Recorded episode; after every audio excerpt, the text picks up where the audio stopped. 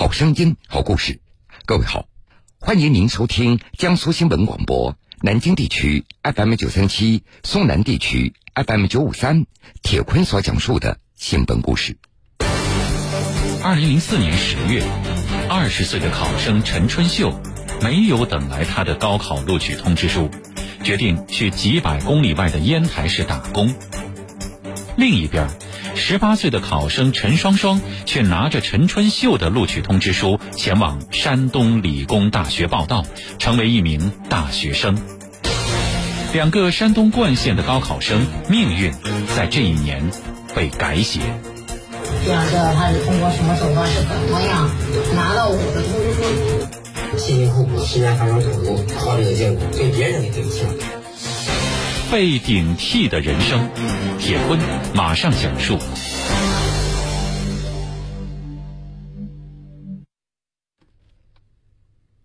陈春秀，他是山东冠县人。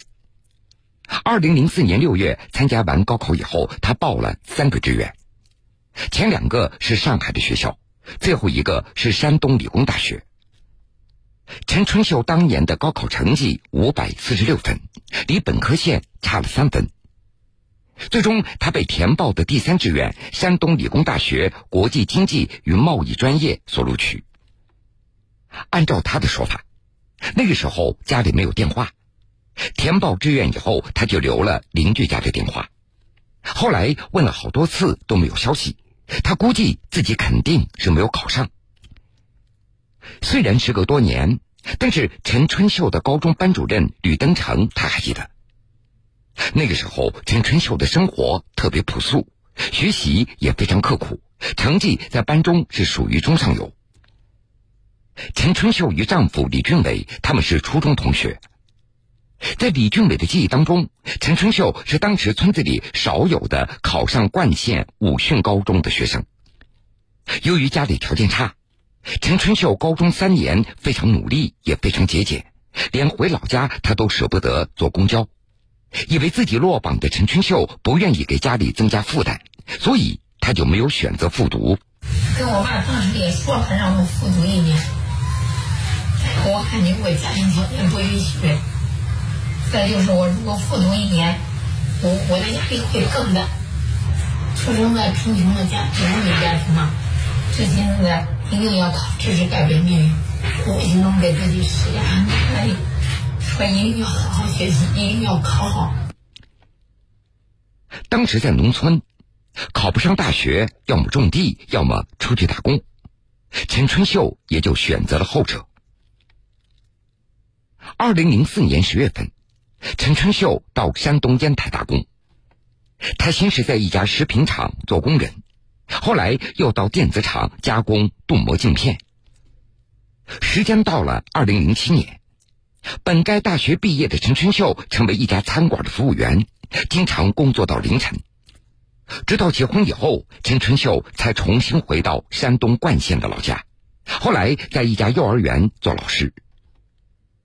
在老家期间，陈春秀他会经常想起自己的大学梦，于是，在二零一九年十月份参加了成人高考，并且报考了曲阜师范大学的小学教育专业。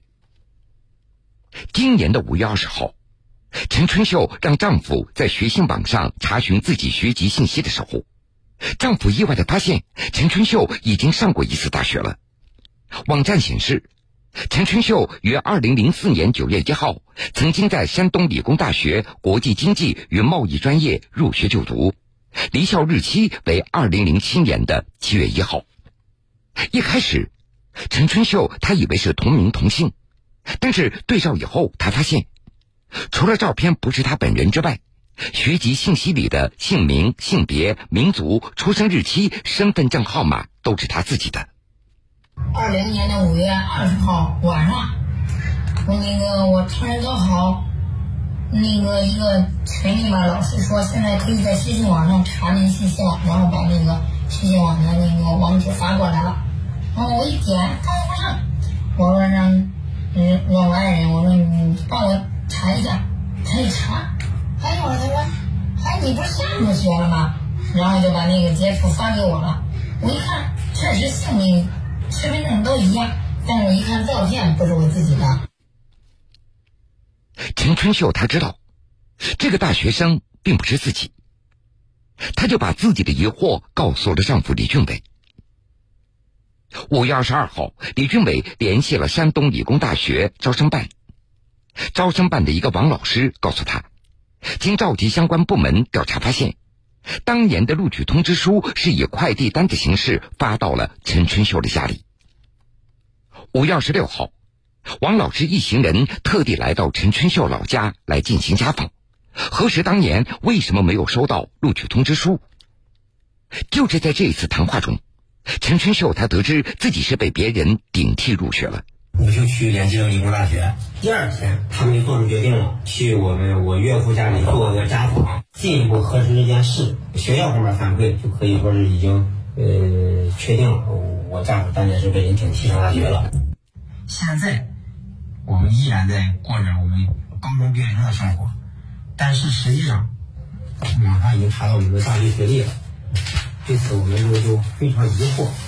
理工大学给我们反映的是，他们以这个邮件 EMS 的形式给发过来了，姓名、地址都都对上了，但是我们就没收到。顶替者和本人身份信息、学籍信息不一致，又是如何入学的呢？对此，山东理工大学方面给陈春秀的回复是：当年都是靠肉眼来看材料的。这个顶替者的材料比较全，做的非常逼真，所以当年也就没有发现。今年六月三号，山东理工大学官网发布对陈春秀进行学历注销处理的公示。材料显示，顶替者陈双双使用陈春秀的名字，但是两人身份证号并不一致。陈双双是一九八六年出生，而陈春秀为一九八四年出生。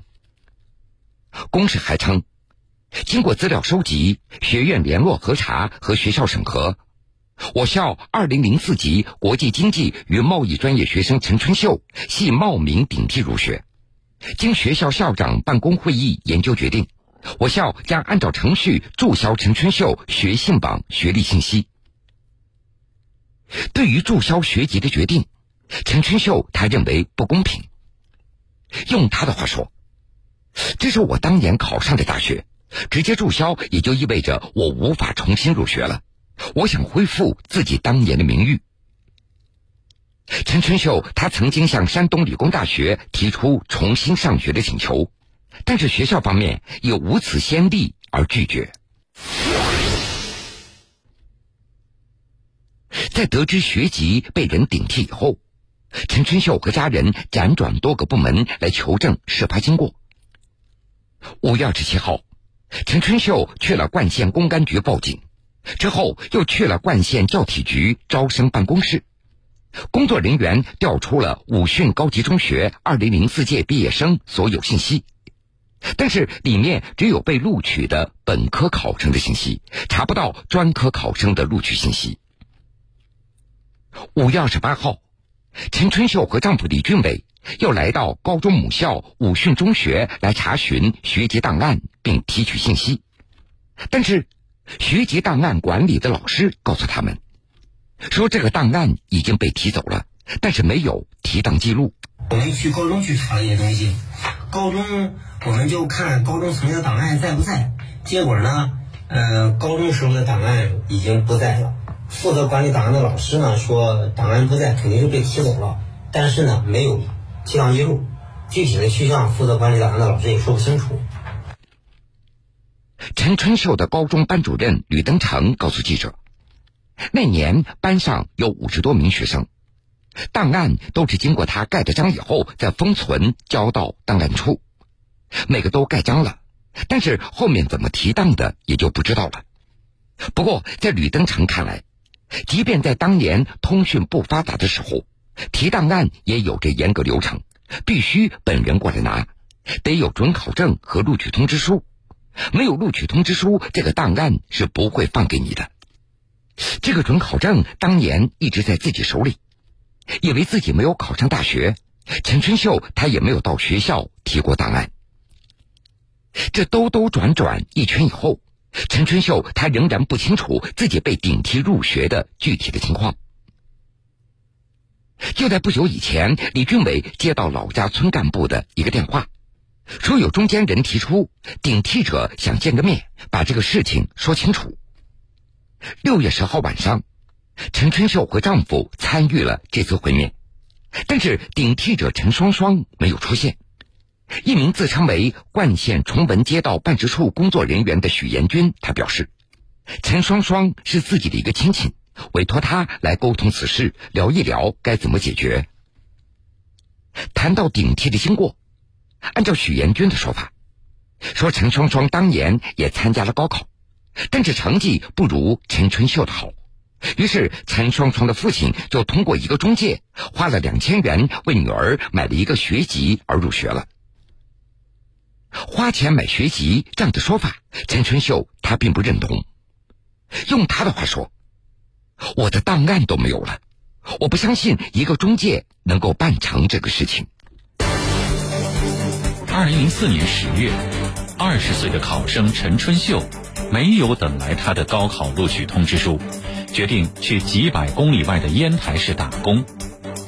另一边，十八岁的考生陈双双却拿着陈春秀的录取通知书前往山东理工大学报到，成为一名大学生。两个山东冠县的高考生命运在这一年被改写。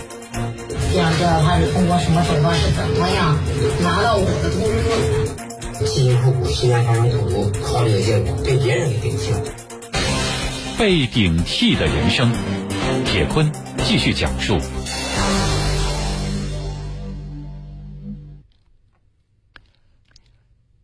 六月十号。山东省冠县人民政府在官方微博表示，针对媒体报道的农家女被冒名顶替上大学一事，县委县政府第一时间责成县纪委监委、县公安局、县教育和体育局成立联合调查组，对此事展开调查。六月十一号下午，山东冠县燕庄街道办事处审计所高主任通过辨认学信网学籍照片证实。照片里的女子就是所里的工作人员，工作已经有两三年了，一直在用陈春秀的名字，大家平时都喊她为秀儿。六月十一号下午的一点多，冠县人民政府在微信公号“冠县在线”上发布调查进展通报称，顶替者陈双双是我县某街道办事处工作人员，目前已被停职。燕庄街道办事处已经与陈双双解除聘用合同，事件涉及详细信息正在进一步调查中。六月十三号，冠县县委宣传部公布了顶替者的信息。冒名顶替者原名陈双双，生于一九八六年，有两个身份证号码，其中一套身份信息因为没有照片，于二零一二年八月八号被公安机关注销。另外一套身份信息显示，陈双双曾将姓名改为陈春秀，之后到山东理工大学就读。目前，冠县纪委监委已经对陈双双立案调查，并且将其涉嫌违法线索移交公安机关。冠县公安局正组织开展调查。冠县县委县政府表示，将依据调查结果。对案件中所涉及的人员依法依纪依规严肃处理，调查处理结果将及时向社会公布。距离事情被发现已经过去了二十多天，陈春秀她依然没有搞清楚十六年前自己冒名顶替这到底是如何发生的。丈夫李俊伟也觉得妻子这样的经历有点不公平。辛辛苦苦十年发生投入，考虑的结果被别人给顶替了。一直到现在，陈春秀都不知道陈双双的任何消息，他就希望有关部门能够查清楚此事。他现在就想知道，这对方究竟通过什么样的手段拿到自己的通知书的？他想把当年自己的尊严和荣誉给找回来，如果可以。他想回去重新上学，完成自己的大学梦。想知道他是通过什么手段，是怎么样拿到我的通知书，并且拿着我的通知书去取得学籍，然后把我的资料给调到大学来。我也想圆我的大学梦，恢复我的学籍，但他没。有给肯定的答复。现在所以说我肯定要恢复名誉吧？